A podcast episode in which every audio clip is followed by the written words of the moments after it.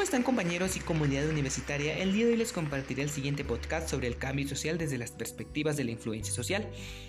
El cambio social es considerado conceptualmente a la noción de desarrollo social, debido a que este último supone un cambio cualitativo y cuantitativo en la calidad de vida de las colectividades rurales y por decisión y acción concertadas con instancias ajenas y que es incorporado a su realidad para provecho propio.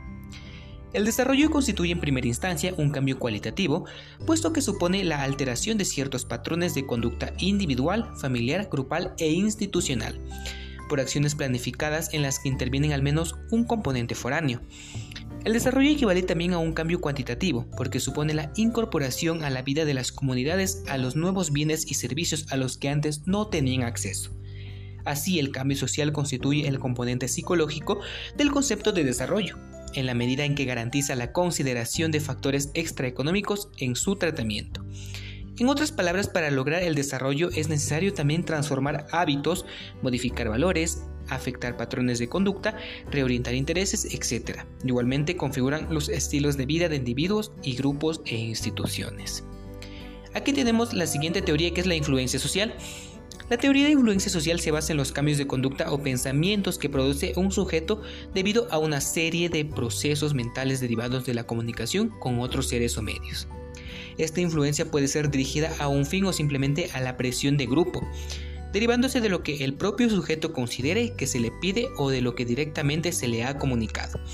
Asimismo, es tener en cuenta que independientemente del resultado, todo proceso de influencia es bidireccional, es decir, una persona puede cambiar la forma de actuar de otra, pero la segunda cambie o no provocará la influencia en la primera. También tenemos la influencia informativa.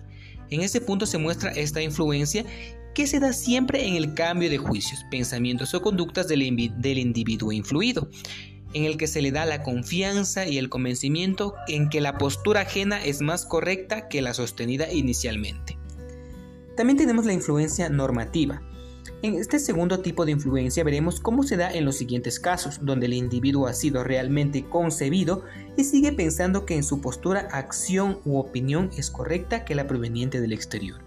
Asimismo, debido a otras circunstancias tales como el deseo de aceptación o el rol ejercido dentro de un grupo de donde acaba concediendo y actuando contra sus propias creencias.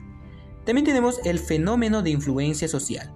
Podemos decir que existen diversos o más fenómenos y procesos en los que la teoría de la influencia social puede fijar su atención en el papel de la relación en diferentes personas, modificando las características y acciones de una de ellas.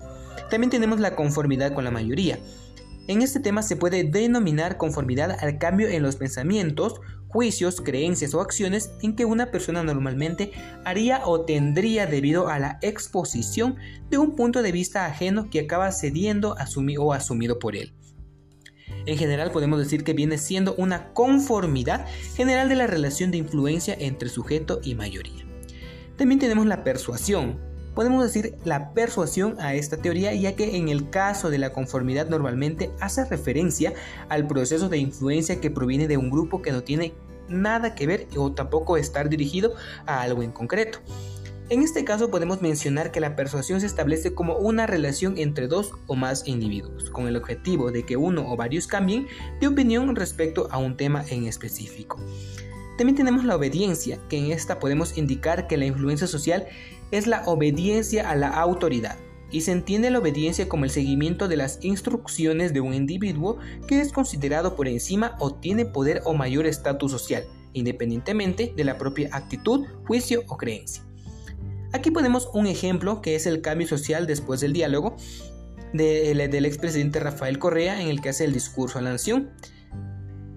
Aquí podemos indicar que es el Diálogo Nacional por la Equidad y la Justicia Social. La iniciativa descoló la estrategia de protesta y movilización de sectores opositores y puso la política en el centro de la sociedad.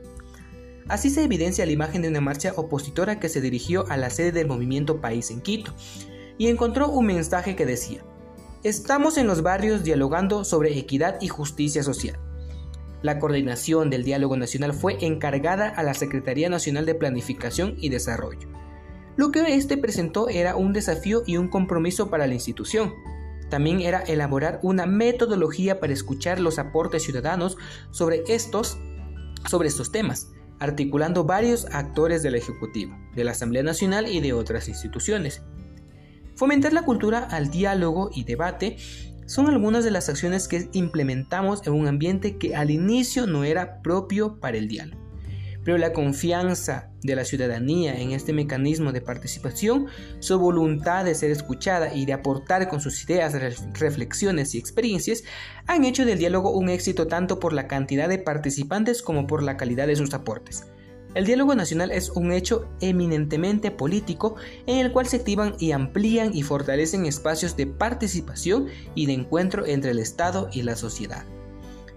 La politización de la sociedad es un primer paso en el fortalecimiento del poder popular, que es el primer objetivo del Plan Nacional para el Buen Vivir. La implementación de mecanismos para aumentar la participación de la ciudadanía y las organizaciones sociales en el diseño de políticas públicas y en la gestión de los diferentes niveles del Estado es fundamental. Si la Constitución habla de la complementariedad de la sociedad, el Estado, la naturaleza y el mercado, el diálogo ha dado relevancia a la sociedad. Como individuo, el ser humano por encima del capital y como sujeto colectivo, más sociedad que Estado, han sido siempre nuestros objetivos pero el poder popular no pasa solo por la participación, sino por un mayor y mejor redistribución de ingresos. La democratización de los activos productivos y la potenciación del talento humano, así es el debate sobre la equidad y la justicia social, no solo y que no solo posibilita escuchar aportes en cuanto al mejoramiento de las condiciones de vida, sino también para luchar contra la pobreza y la desigualdad. Por último tenemos el sentido político del diálogo nacional.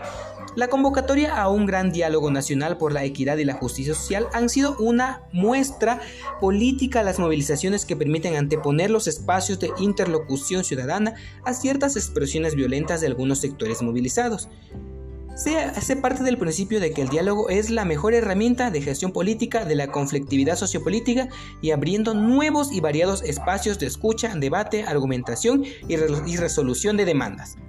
El diálogo nacional ha permitido, ha permitido acercar al Estado a la ciudadanía en general, escuchando las demandas de la sociedad organizada y no organizada.